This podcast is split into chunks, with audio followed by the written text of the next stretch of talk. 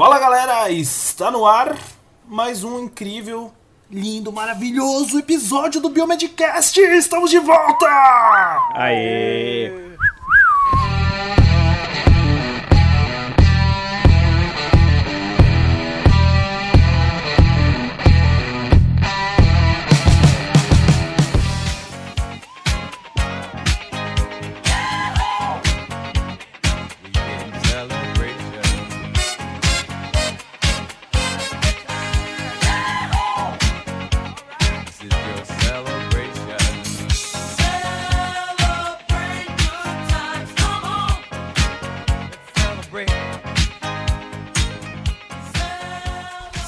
De volta, voltando. Eu voltei agora pra ficar. de novo, de novo a trilha. Não é segunda-feira, mas a gente não faltou. É, pessoal, isso aí. É verdade, deu uma atrasadinha. Mas é aquela coisa, né, gente? É vários momentos especiais aí da biomedicina nas últimas semanas, né? Atrasaram o nosso cast. É, Atrasaram o nosso cast.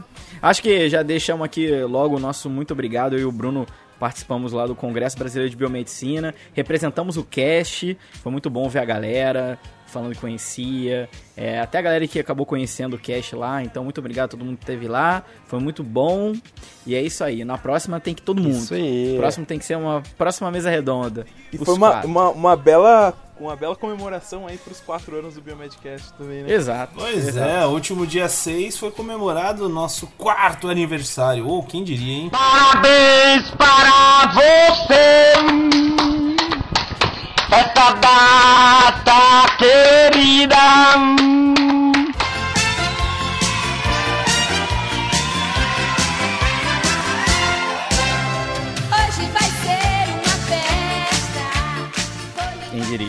Diria? Bom, quatro anos é bastante coisa, meu. Com quatro É anos a criança já sabe fazer coisa. bastante coisa. Não, e se tratando de internet ainda, né? Porque na internet a gente sabe que tudo tem uma, um momento explosivo e muitas vezes depois desse momento explosivo ele some no, Exato. na escuridão, num grande e profundo. É, olha, pense, pense nisso aqui, galera. Quem entrou na faculdade por conta do Biomedcast já tá se formando agora. Olha só. Olha só, Nossa cara. senhora.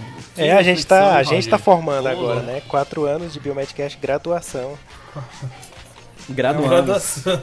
Não vou convidar ninguém pra formatura. Vou morar sozinho. É muito caro. a Garrafa de champanhe lá. É, Queria aqui agradecer vocês aí publicamente novamente. Mais um ano ao lado de caras essenciais assim para o meu desenvolvimento pessoal e profissional. Vocês são tanto no pessoal quanto no Tá pegando fogo, bicho! Ô, Mas é louco, verdade, velho. cara. Vocês são, vocês são fera, velho. Vocês são fera.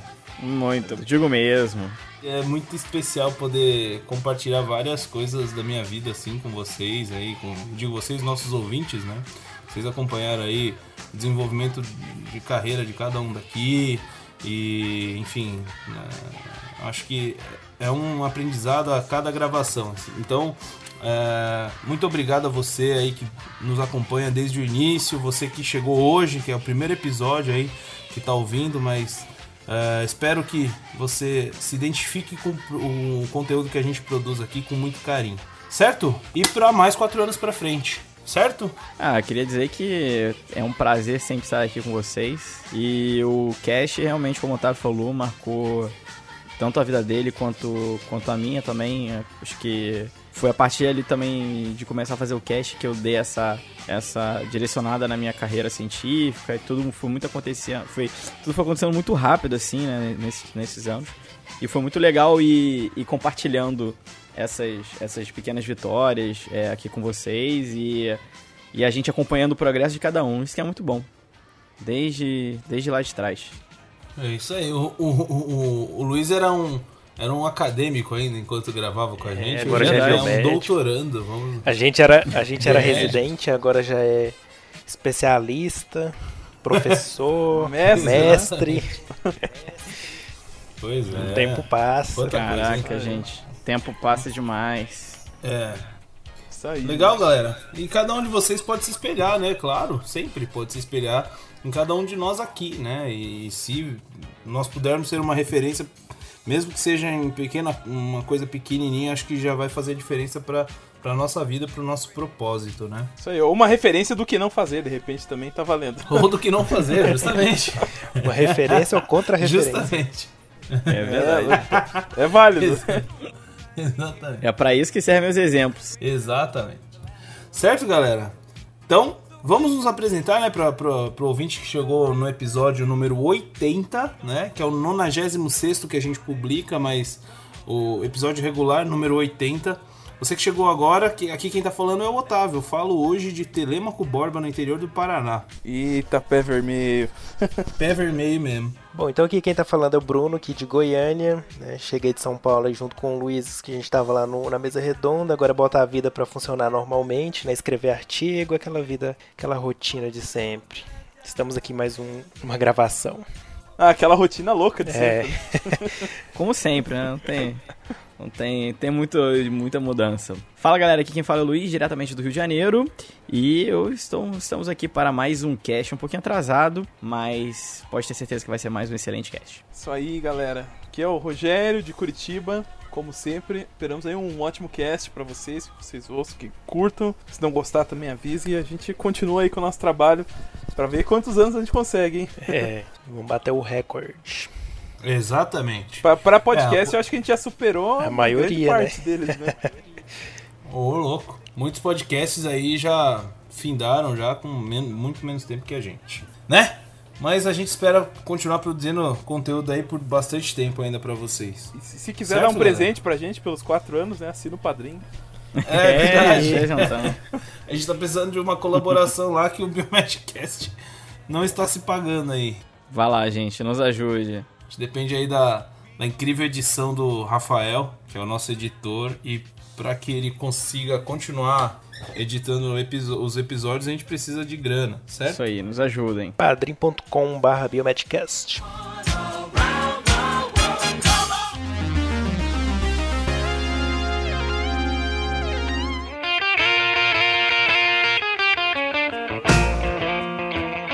Bom, vamos lá, chega sem mais delongas aqui. Tivemos uma, uma delonga aí de 8 minutos praticamente, mas vamos lá. Bora falar então do assunto de hoje. Vamos falar sobre sistemas públicos de saúde, certo? Ah, a gente tem um exemplo aqui no Brasil, né, que é o SUS. É, tem suas peculiaridades, a gente chegou até a, a comentar em alguns episódios anteriores aí alguns pontos bem interessantes a serem avaliados do SUS, né? Inclusive a- o sistema vacinal que a gente comentou no último episódio, né? No 79 a gente falou sobre o sarampo e tal. Mas hoje a gente vai citar aí alguns outros exemplos do que tem é, pelo mundo do- de sistemas públicos de saúde. Certo, gente? Pois é, hoje então é um tema acho que relevante, né, para a época em escolher os nossos representantes políticos, né? E creio que todo mundo já se perguntou como é feita a atenção da saúde em outros países e como isso se compara com a atenção à saúde no Brasil, né? A ideia é trazer uma pequena discussão sobre esse tema aqui no cast, né? Nesse momento tão importante em que a gente passa aí da democracia em que a gente vive, né? Então, para começar, eh, vamos eh, iniciar com algumas definições, né? A primeira, acho interessante a gente é, definir o que que é um sistema de saúde. Né? De forma geral, um sistema de saúde no âmbito dos países ele é um conjunto de organizações, instituições profissionais e recursos organizados estritamente para prestar serviços de saúde para a população no modo geral. Né?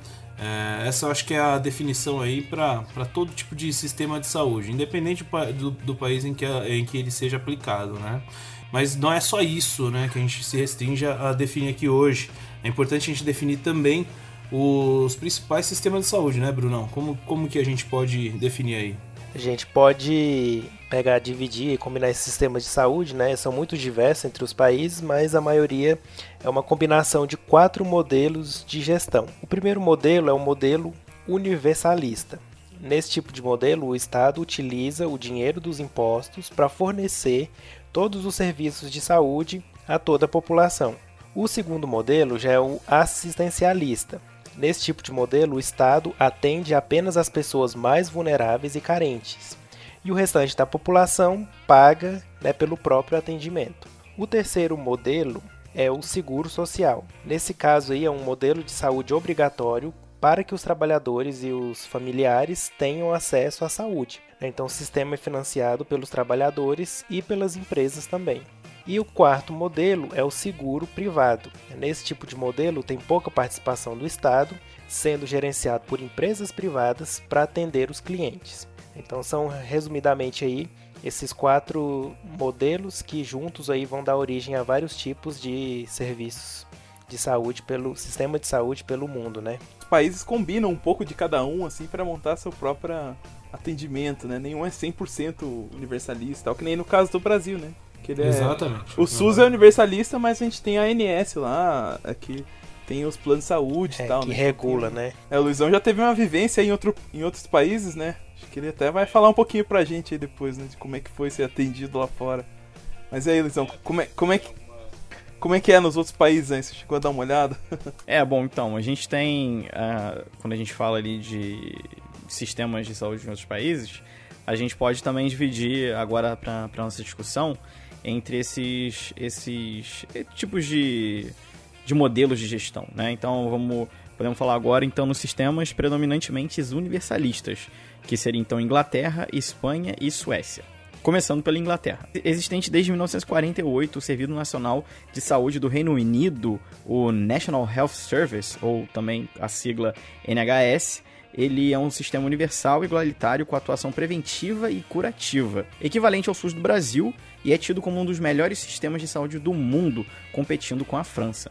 Na Inglaterra, os hospitais e serviços de saúde são credenciados ao NHS e recebem então verbas conforme a avaliação da assistência prestada e as demandas regionais. Mas é claro que o sistema não é livre de problemas, sendo a sustentabilidade financeira uma questão importante. A espera por cirurgias eletivas pode ser bem longa, por isso muitos pacientes procuram atendimento em outros países, como França e Alemanha. Agora, umas estatísticas bem interessantes para a gente refletir um pouco mais sobre esse sistema. 98% dos pacientes conseguem atendimento primário em 24 horas. 92,7% conseguem atendimento de urgência e emergência dentro de no máximo 4 horas. Então o prazo para agendamento de exames e de consultas fica entre 7 e 17 semanas e o prazo para agendamento de cirurgias fica entre 10 semanas e 9 meses. É, daí dá pra entender porque que o pessoal às vezes vai pra outros países, né? Pra ser atendido e tal. Tem que primeiro nascer o bebê pra depois fazer uma cirurgia. É, talvez esses nove meses aí é o parto, né? Você já agenda na hora que fica sabendo que tá grávida e quando der nove meses. Você tem o resultado. Mas você vê que o universalista não é fácil, né? Nem lá eles conseguem, assim, ter um- uma... É, é porque é- eu acho que é muita gente, né? É impossível você ter uma agilidade, sei lá, porque é a população inteira, né? Uhum. Não é tão É. fácil, né? É caro, né? Também, se a Uhum. gente for pensar. Principalmente né? o dinheiro, né? É. é. Exatamente. E como E- que é na, na Espanha, Luizão? Então, no Sistema Nacional de Saúde da Espanha, a estrutura e os serviços públicos fazem então parte de um sistema coordenado. É, o financiamento é misto por meio de recursos do Estado, das comunidades autônomas, das corporações locais e do sistema de seguridade social. A principal característica é a universalização da atenção, ou seja, todos os cidadãos e estrangeiros legalmente residentes na Espanha têm o direito à proteção da saúde e assistência com cobertura total da população, independentemente da sua situação econômica e da contribuição para a seguridade local. E quando a gente fala sobre assistência farmacêutica, ela tem cobertura apenas quando a prescrição é feita pelos médicos do sistema, sendo gratuita para, para pressionistas e seus beneficiários, portadores de deficiência, acidentados do trabalho, internados no sistema e soro positivos. E os demais arcam com 40% do custo do medicamento, com exceção dos doentes crônicos. Eles têm um desconto especial ali nas farmácias. Exatamente. É isso aí. Você tinha citado lá Inglaterra, Espanha e Suécia, né? Uhum. Como que é na Suécia, Luizão? É, então, na Suécia ela tem um extenso sistema público de benefícios e seguros sociais. Doença, deficiência física, velhice e acidente de trabalho. É, na Suécia, a população inteira é coberta pelo seguro uniformemente, seja qual for o trabalho, esteja ou não empregada. E há também seguros coletivos negociados por associações de empregados. Existem também ainda serviços privados de saúde. E o mercado tradicional de seguro privado é comparativamente pequeno, de extensão bem limitada. Menos de 10% dos médicos trabalham em tempo integral em consultórios privados, ou seja, está todo mundo trabalhando no sistema de saúde público lá na Suécia. Pois é, eu creio que lá eles já não têm o mesmo problema que tem em Inglaterra, né? De- Exatamente. De não conseguir, de ter muita fila, né? É, mas eu acho também que vai muito do tamanho do território, né? Igual você compara esses Uhum. países com o Brasil, é. a população, né? O Pois é. território é, bem Hum. maior. Não dá, não dá nem um estado, né? Qu- Quanto maior o país, mais difícil, né? Você ter alcance, é, capilaridade É. pra atingir todas as, as pessoas, né? Aí acaba tendo algumas distorções também, tipo, o pessoal que vem de longe e tal, é, para uma cidade maior, assim, acaba sobrecarregando, né, e tal. Ô Roger, mas é esse padrão aí universalista nesses três aí que tem que a gente enxerga como sucesso, né? Mas existem outros outros modelos aí, né, de, de, de países que também têm um- uma saúde aí que é exemplo, né? Mas você tem como explicar um pouquinho melhor pra gente esses, nesses outros como funciona? Tem, tem um outro modelo que não é esse universalista, né? Que você atende todo mundo sem cobrar nada de ninguém, assim, né? É, independente da, da situação e tal. Que são os modelos que tem o seguro social, né? Seguro social era o modelo antigo do Brasil. A gente tinha aqui também, é que o trabalhador tem um plano de saúde, né? O seguro social por ele ser o trabalhador. E aí ele é obrigado a pagar esse, esse valor para que ele seja atendido, né? Então, assim, ele É é, o um antigo IANSP, não é? Inamps, Inamps, né? INANSP. IAMPS, isso, Inamps, Inamps. É INAMPS. parecido com Inamps, assim, né? Mas a questão é a seguinte, né? É, você paga lá uma, um valor se você é trabalhador e você tem as coberturas, né? Então não é pra todo mundo, de certa forma. né? É um dos países que tem esse sistema de seguro social predominante é a Alemanha, né?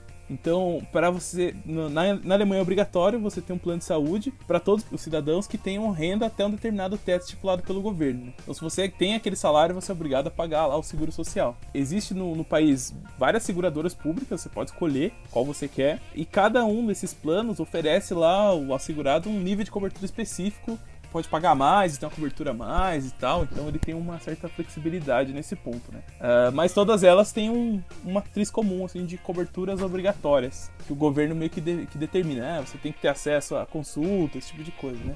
Ah, os custos dos- desses planos são divididos, então o empregador paga uma parte, o empregado paga outra, né? igualmente 50-50. É, E aí o cidadão pode escolher onde que ele quer se consultar, é, diferentemente do, do- da Grã-Bretanha, lá que ele tem algumas limitações nessa escolha. Né? Uhum, uhum.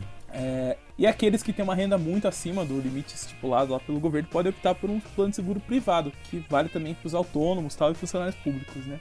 E aí o leque de cobertura, o plano pode variar bastante, né? Então ele não é muito homogêneo, né? Cada pessoa tem um atendimento um pouquinho diferente. E a Alemanha ocupa o terceiro lugar no ranking mundial de gastos públicos com a saúde, né? Lembrando lá que é, é financiado pelo próprio trabalhador e pelos empregadores, né? Então acaba ficando nesse inteirinho assim. Menos oneroso pro Estado, né? Isso, né? É, acaba sendo mais sustentável nesse caso, né? Mas mesmo assim é um gasto bem significativo, né? O sistema francês é considerado pela OMS, né, atualmente um, como o melhor ou disputando lá com a Inglaterra, né? No caso, o Estado exerce o papel central, ele controla as relações entre várias instituições ali que prestam serviços médicos aos pacientes, né? É, e desde 1996 o parlamento decide sobre o montante de verbas que vai ser destinado às seguradoras públicas de saúde, é, as quais mais 60% dos franceses fazem uso. Né? Aí o restante da, da população são aqueles que têm planos de saúde especiais, com tabelas e custos diferentes. né? É, na França, dá uma liberdade total de escolha para o paciente, então mesmo que você for no SUS, você pode decidir qual, qual médico que você vai escolher, qual hospital você quer ser tratado, né? Diferentemente daqui do Brasil, por exemplo. Você acaba sendo indicado para um lugar ou para outro, né? E aí o, o segurado tem alguns gastos, né? Como o pagamento adicional de medicamentos, que às vezes são altos, né? E aí o paciente acaba arcando com uma parte desses custos, né? Já por outro lado, as contribuições, diferente da Alemanha, que eram separadas lá entre o, entre o empregado e o, e o empregador, na França, a maior parte é pago pelo empregador, né? Então você trabalha para uma empresa, que a empresa paga o seu plano de saúde obrigatoriamente. Olha só. E os empregados lá vão só contribuir com cerca de 0,75% dos seus salários aí para seguradoras de saúde, né? Então é um sistema mais complexo, né? Pois é, na, na Holanda os pacientes eles são obrigados, exceto em alguns casos de emergência, a procurar um médico de família, né? Então eles atuam bastante nessa questão mais preventiva e mais direcionada ali para a regionalidade, né? Então esse médico da família pode ser escolhido livremente. E, em geral, ele é um clínico geral e que decide se existe realmente a necessidade de um tratamento com algum especialista ou se o paciente tem que ser encaminhado para um hospital, dependendo do caso dele. Né? Então, ah, apenas 6% do contingente de doentes são enviados a um especialista. Olha só o tamanho da filtragem que o cara faz, né? Os custos com os planos de saúde no país eh, acabam ah, perfazendo por volta de 10% dos salários, e o que significa quase 30% a menos do que o assegurado alemão é obrigado a gastar, no caso lá da Alemanha que o Roger citou, né? Então a Holanda também tem um, um padrão aí interessante, né? Mais atuando na, na prevenção, vamos dizer assim, né? A a medicina da família é um negócio que a gente luta bastante para implementar aqui no Brasil e tem uma certa dificuldade, né? Apesar. Interessante, né? Cada, cada família tem o seu médico de família ali que acaba sendo a ponta de entrada Aham.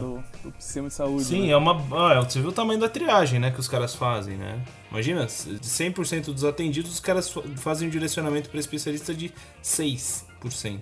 Então dá uma, uma triada boa, né? Um outro país que a gente enxerga como é, um dos maiores IDHs, melhor qualidade de vida e tal, é a Suíça, né? O número de médicos por cidadão lá no, no país é o mais alto do mundo. Para variar, mais um, mais um ranking que eles ganham aí em primeiro lugar, né?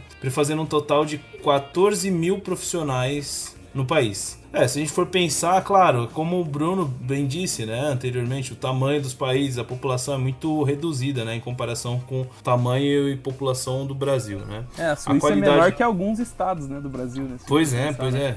Micro. A qualidade de serviços ela é apontada como uma das melhores do mundo, para variar. É, os suíços aí, né, enfim, sempre marcando aí os rankings em primeiro lugar. Desde 1996, todo cidadão que vive na Suíça é obrigado a ter um plano de saúde, né? E ele pode ser escolhido livremente entre as mais de 100 seguradoras do país. Então, como, ó, pensa, são 100 seguradoras que os caras têm lá, né? Olha o tamanho da competitividade. Então, com certeza, os preços lá são bem mais justos do que os que a gente vê aqui em alguns lugares, né? É, Elas têm que respeitar uma legislação relativamente liberal, né? Se a gente compara ah, com outros países europeus e eh, elas acabam sendo fiscalizadas por um departamento federal, né? Como se fosse a ANS aqui no Brasil.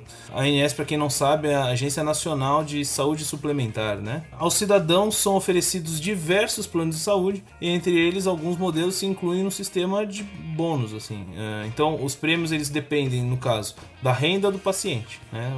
Quanto maior a renda, maior o bônus, no caso. Todo cidadão suíço é obrigado a pagar do, do próprio bolso a parte dos custos de suas visitas ao médico, olha só. Então lá todo, todo plano tem coparticipação. não tem esse sem coparticipação, não. Você é obrigado a ter o plano e você é obrigado a ter com participação também.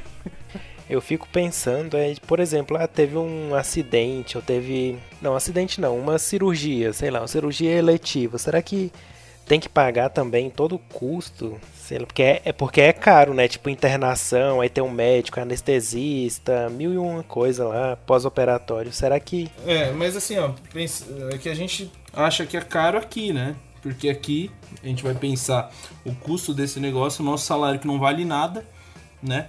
É muito caro. Mas lá meu, você ganha em, em euro lá, né? E lá você tem os maiores salários, né? Então acaba não sendo tão oneroso assim. eu, Eu eu imagino que a renda per capita seja muito alta, né? E acaba absorvendo bastante esses custos de saúde, né? Então eles nem precisam tanto assim do serviço público, né? Acaba todo mundo entrando no privado ali, né? Ah, tem isso também.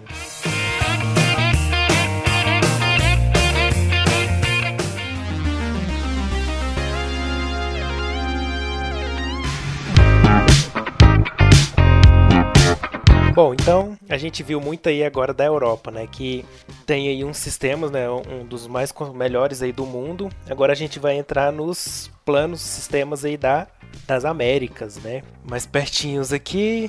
Vamos ver como é que rola esse sistema de saúde por aqui. Começando então pela Argentina. Bom, lá na Argentina, o mercado de saúde possui três sistemas coexistentes: o público, o de serviços sociais, que é aquele que a gente já falou, e também o privado. Bom, o setor público inclui aproximadamente 30% do total da população, em sua maioria grupos sociais de baixa renda. O setor de serviços sociais é o formado por instituições que cobrem as contingências de saúde e provêm infraestrutura de assistência social aos trabalhadores em relação de dependência e aos aposentados no regime nacional de previdência social. Então, basicamente envolve os trabalhadores. Esse setor, então, se constitui como um seguro social né, para a proteção dos trabalhadores assalariados e os familiares diretos.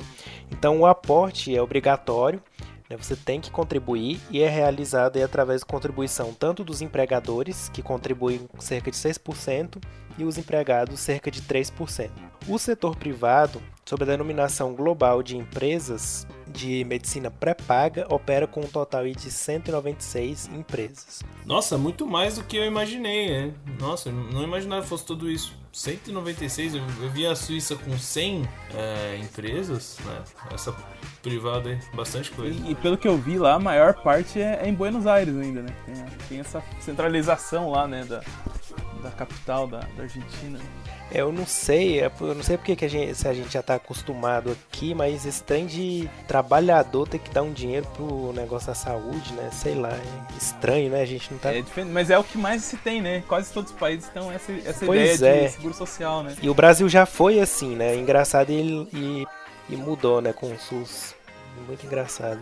Bom, então o outro país aí da, das Américas é o Chile. É um serviço de saúde chileno, é um sistema misto em termos de atendimento à população, seguro de saúde e administração financeira. Então, e até 1980 ele era fundamentalmente público. né? A partir da reforma da saúde em 81, foram combinados um seguro público, social e solidário com um seguro privado, individual e competitivo. Então, ambos estão sujeitos à inspeção do Ministério da Saúde. Por lei, os trabalhadores formais são obrigados a contribuir com 7% da sua receita mensal ao sistema que adotarem. O Seguro Social recebe investimentos governamentais para cobrir o atendimento a indigentes e também levar adiante alguns programas públicos de saúde.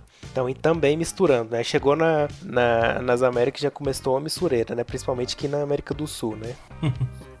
Coxa de retalhos, né? Pois é. E Luiz, como que é aí pra América do Norte, você que esteve por lá? O Luiz que já teve lá, né? Já estive lá, vivi na pele. Então, só antes da gente chegar nos Estados Unidos, vale, vale, vale uma menção aqui no, no México, só pra gente ter uma ideia. No México, o sistema de saúde ele se divide em três grupos. O seguro social, que atende então os trabalhadores, é, que dá mais ou menos em torno de 50% da população. O seguro popular, que atende então aos mais pobres, em torno de 28% da população. E o seguro então privado, que seria os planos de saúde, complementar ao serviço do Estado. É, acho que é bem parecido o seguro privado do que acontece nos outros lugares é, do mundo, né? Aqui, por exemplo, aqui no Brasil, No Brasil a gente tem o SUS e a ANS, né? O que a gente não tem aqui é o social, né? Que é esse dos trabalhadores, é um pouco diferente, né? Exato, exato. É, É, na, na verdade, porque quando a gente pensa, a gente sempre tá dependendo de alguma forma do Estado. Hum, por mais que você tenha plano de saúde, é, por exemplo, se você sofre um acidente na rua, não vão te levar para um hospital particular se você tem plano. Vão te levar, por exemplo, para o hospital público. Então você sempre vai estar dependente de alguma forma do sistema de saúde. Depois, então, você, com o seu plano privado, você completa, então, o serviço do Estado num, hospital de maior porte, etc. Continua fazendo toda a parte de atendimento. Então agora vamos falar então sobre os Estados Unidos, que tem um sistema de saúde bem polêmico. Então lá, no, no- lá nos Estados Unidos era até engraçado que as pessoas me perguntavam: Ah, como é que é o SUS daí? Eu não sei o que. Eu falava, gente, não tem SUS. O sistema de saúde do- dos americanos eles se baseiam basicamente em seguro privado, né? Ele tem então um considerado lá um mosaico que não é muito bem encaixado de sistema situações e padrões de financiamento é, de acesso a serviços. É, existem alguns serviços públicos voltados a pessoas em situação de vulnerabilidade, é, porém 75% dos americanos têm planos de seguro privado. E também existe nos Estados Unidos uma proporção da população não segurada maior do que qualquer país avançado. Muita gente não tem condição de pagar por um plano de saúde, por um seguro. E não tem acesso ao, não tem acesso ao serviço é, lá do público, né, também. É, eu lembro até que na época do Obama lá ele tinha criado aquele Obama Care, né? Mais barato. É, pra dar, pra dar chance para as pessoas é, que não têm condição de ter, né? Um grande, um grande problema disso tudo, e agora eu posso falar uma experiência própria, é que lá nos Estados Unidos as contas são exorbitantes, gente. Vocês não têm noção. Lá nos Estados Unidos, a gente, quando fazia intercâmbio, a gente, na primeira semana, falaram assim pra, pra turma de brasileiros que chegou. Se vocês estiverem sentindo qualquer coisa, nunca vão pro hospital. Basicamente foi isso. Aí você fala assim, a gente vai pra onde? Morre. Não, vocês vão pra enfermaria primeiro. Vocês vão pra enfermaria, porque nos Estados Unidos, quando você chega no atendimento, você entra, por exemplo, na emergência. Ah, é, aqui, no, aqui no Brasil é muito comum, muita gente tem plano de saúde, fala assim, ah, eu tenho plano de saúde, vou gastar, né? Vou gastar. Tá lá, dá um espirro, vai na emergência dizer que tá com, com gripe. E aí, pra ser atendido, etc. Aí já faz uma tomografia, uma ressonância, um raio-x, faz o exame de sangue, já põe o soro no cara.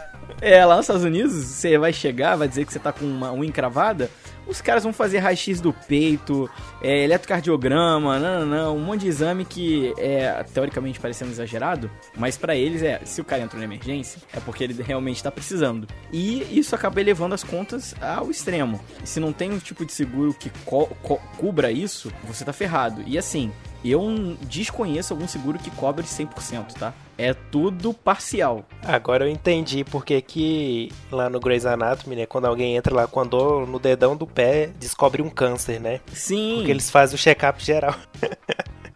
Então, até que esse do Grey's Anatomy é bem parecido, porque eles fazem isso mesmo, né? De costume americano, eles te revirarem dos pés à cabeça pra saber se você tem alguma coisa. Isso daí já gera contas ali de, sei lá, 50 mil dólares. E tem, e tem uma questão também da judicialização, né, da medicina, né?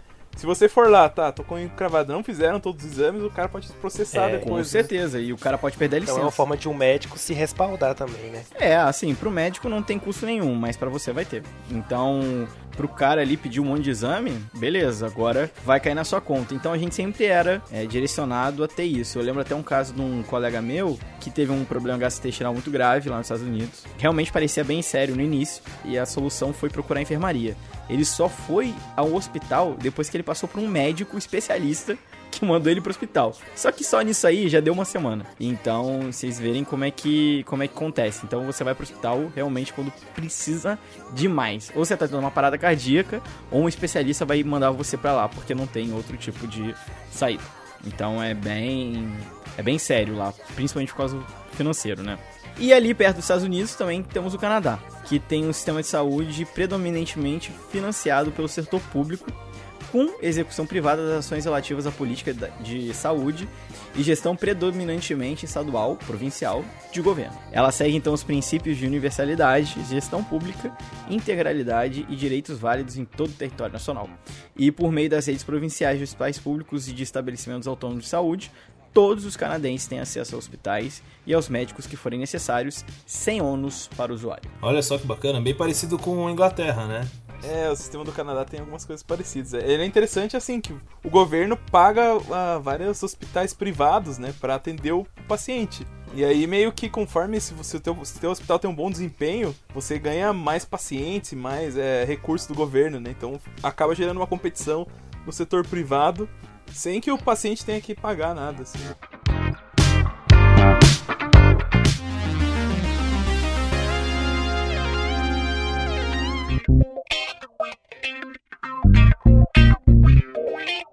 E o Brasil? É isso aí, a gente falou muito aí do exterior, tem que falar do Brasil também, né? Brasil, a gente tem aí o nosso glorioso Sistema Único de Saúde, né, o SUS, foi criado em 1990 e substituiu o sistema de seguro social que funcionava anteriormente, né?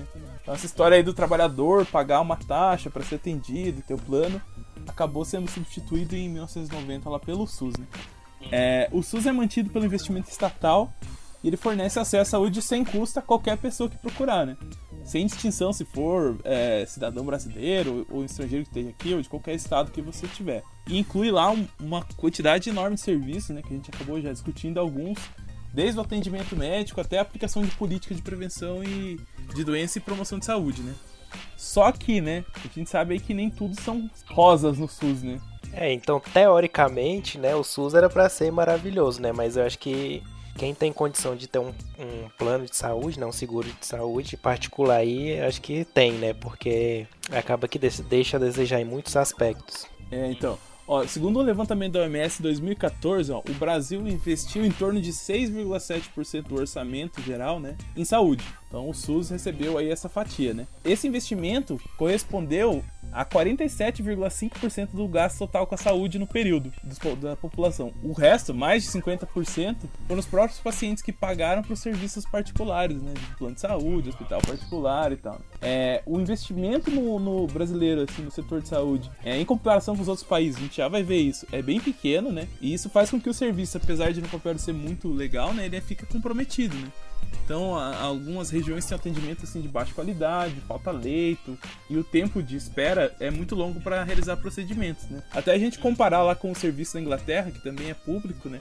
Que tinha um tempo de serviço de atendimento relativamente longo. No Brasil pode ser até pior, né? Colocam lá 4 horas para atendimento de urgência, né? A gente ficou rindo deles lá, mas aqui é pior. É verdade. Então, assim, por conta desses compassos entre a oferta de, de serviço público de saúde e a demanda que tem no SUS, né? O brasileiro acaba pagando a maior parte do serviço de saúde do próprio bolso, mesmo ele contribuindo com impostos e tal, né? Pra você ter uma ideia de comparação outros países com serviço de saúde público, né? Que nem o Reino Unido, Canadá e tal, é, que, que é mais universalista, assim, eles investem entre 15% a 19% do orçamento na saúde, né? Contra a gente é, investindo só 6%, né?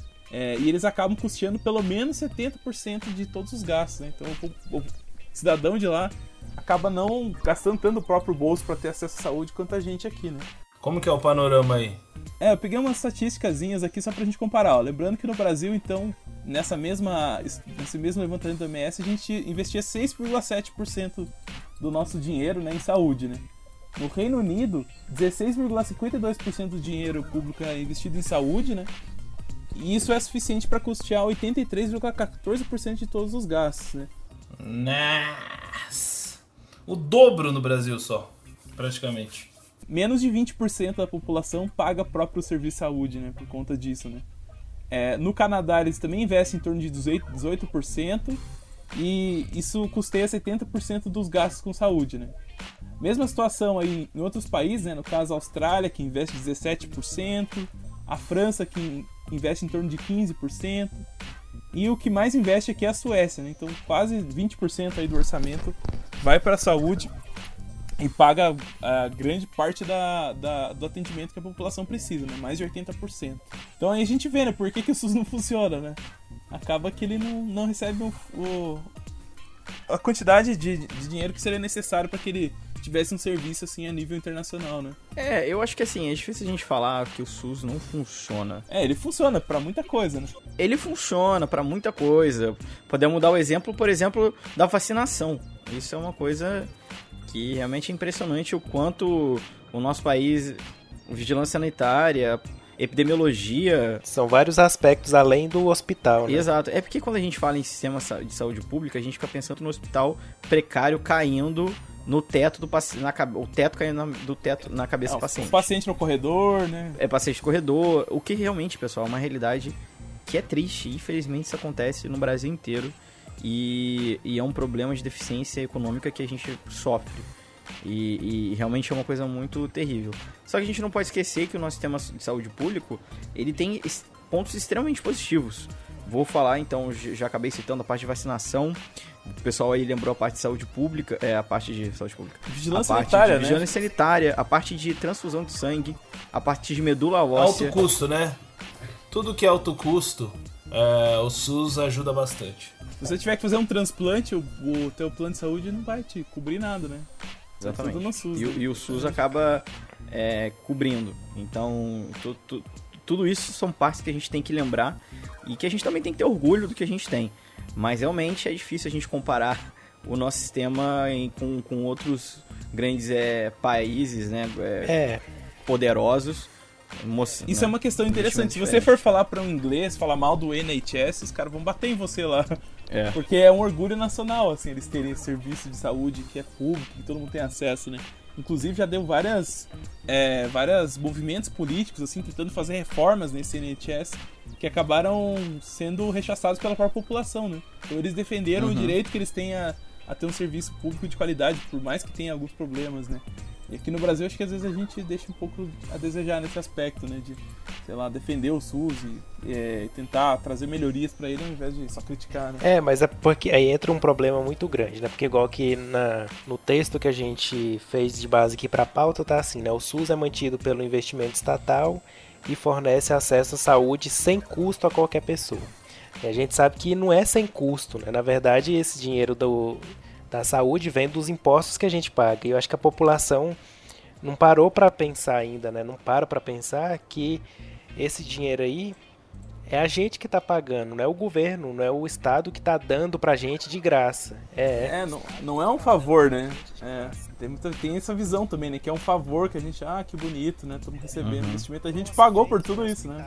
Então, assim, a gente tem que lembrar que é a gente que tá pagando o SUS. Tudo que a gente usa de vacina, de vigilância sanitária, são impostos que são descontados e de tudo que a gente compra, que a gente paga, que é uma, a- carga tributária é gigante no Brasil e a gente paga muito imposto para pouco retorno na segurança, tanto na saúde e na educação principalmente, né? Então eu acho assim que o Estado, acho que esses três setores aí são os principais, né? Segurança, saúde e educação. Então, pelo menos isso tinha que ser bom, né? O Estado tinha que investir mesmo para dar o básico para a população se é, ir para frente, né? Ótima, ótima reflexão, Brunão. É, eu gostaria só de fazer uma ressalva aqui também, acho importante a gente lembrar do, do passado. A gente comentou que o Brasil tinha um, um plano aí antes, que era o INAMPS, né? Que era financiado aí pela classe trabalhista, né? Na verdade, houve um escândalo antes do SUS se consolidar, né? Em que eles acabaram percebendo que é, houve enrique- enriquecimento ilícito de algumas pessoas e de alguns de algumas empresas, enfim, aí coisa que a gente vê hoje em dia, né? Mas isso acontecia no Inamps, isso foi, foi deflagrado, enfim, gerou um, um bafafá aí também na, na época e o SUS veio como um salvador da pátria, né? Com a, a lei orgânica da saúde que a gente precisa lembrar, isso a gente não pode é, deixar de, de citar aqui, né? Que até acho dá até para fazer uma. Você que quer é, estudar sobre sistemas públicos de saúde, lembre da Lei 8080, a Lei Orgânica da Saúde, e você vai lembrar do Biomedcast número 80, que é esse episódio. Nossa, ele foi longe atrás dessa. certo, gente? Mas enfim, Direto do túnel do tempo. direto do túnel do tempo. Concordo com tudo que vocês falaram, né? Eu acho que o, o SUS é sim um, um bom plano. Minha mãe é bem ligada a essa questão de saúde, assim, sempre foi muito ligada e tal. E ela, até hoje, ela não deixa a gente pagar um plano de saúde pra ela. Ela é usuária fiel do SUS, sabe? Enfim, né? É, na, na verdade, assim, eu tenho plano privado, mas eu acho um absurdo às vezes. Porque, nossa, eu já paguei, cara. Por que, que eu tenho que pagar de, De novo? novo. Exato. Justamente, justamente. Eu pago, pago pra mim, pago pro meu filho, pra minha esposa. Então, ah, a gente, né, a gente paga duas vezes, né, Pra ter o acesso a uma condição um pouco melhor, né? Mas enfim. E tem até uma situação aí, né, que quando, por exemplo, você usa algum alguma coisa do SUS lá, algum, por exemplo, tratamento, um medicamento, se você paga o plano de saúde, às vezes você tem que devolver o dinheiro, né, pro SUS. É, isso acaba não acontecendo muito, né? gente? Mas em- em- pela lei, sim, né? É, O plano, se você paga, ele deveria cobrir várias coisas que você acaba sendo atendido pelo SUS e. E aí, né? vira um rolo. Exatamente. Virou um rolo. É. É importante, pessoal, vocês que estão aí ouvindo esse episódio antes do dia 7 de outubro, né? Enfim, do, do, do primeiro dia da, da, da- da eleição aí de 2018. É, façam uma reflexão a respeito do- das opções que a gente tem aí hoje. Né? Qual que é o candidato que você acha que vai levar isso em consideração, esses pontos que a gente tratou aqui e vote com bastante consciência, né? Acho que isso é importante. É, também. veja o que, que ele tem a, o que, que ele tem a dizer sobre o SUS, sobre atendimento à saúde, Uhum. né? Porque Exatamente. é o direito de todo mundo que às vezes não é respeitado, né? Isso aí. Exatamente. Certo, pessoal? Então foi isso, galera. Acho que acho que foi, foi um programa muito legal, aprendi bastante hoje. Muito bom. Eu ainda fiquei curioso pra saber como que é na China, E no Japão, na Índia. Pensa, o tanto de É. gente, como que faz? Os BRICS, né? A, a Rússia também, né? Rússia. Os países em desenvolvimento como o é, Brasil. gente, mesmo assim, eu tentei pegar ali, mas mesmo é, só na Europa e alguns lugares aí ficou gigante a pauta. Pois é. Dá pra gente fazer uma segunda vez aí, né? Se o pessoal gostar, deixar comentando aí. Queremos a segunda parte. Aí a gente faz a segunda parte com outros países. Exatamente. Certo, pessoal? Exatamente, certo. Então tá, você que gostou, é, não deixe de comentar, né? Deixar o seu comentário. Se gostou, realmente deixa lá pra gente. Fala que é o, o- a parte 2 desse, desse tema que eu acho que agradou a todos aqui, né? E é isso aí. Esperamos ter contribuído um pouco pra sua escolha aí desse período tão importante que a gente tá vivendo. Também espero, esperamos ter contribuído para o seu crescimento, ah, enfim, intelectual. E de novo agradeço pelo seu download, pela sua paciência de estar ouvindo até aqui. né? E nesse quarto ano de Biomedcast que a gente está comemorando com esse episódio. Certo? Isso. Exatamente. Isso aí. Isso aí, galera. Então, até a próxima, né? Daqui 15 dias estamos com mais um episódio aí do Biomedcast. E contamos com a sua participação, com o seu download e até a próxima. Até a próxima, mais, pessoal. tchau, tchau, Valeu. galera. Tchau! Tchau. Tchau. Tchau, tchau.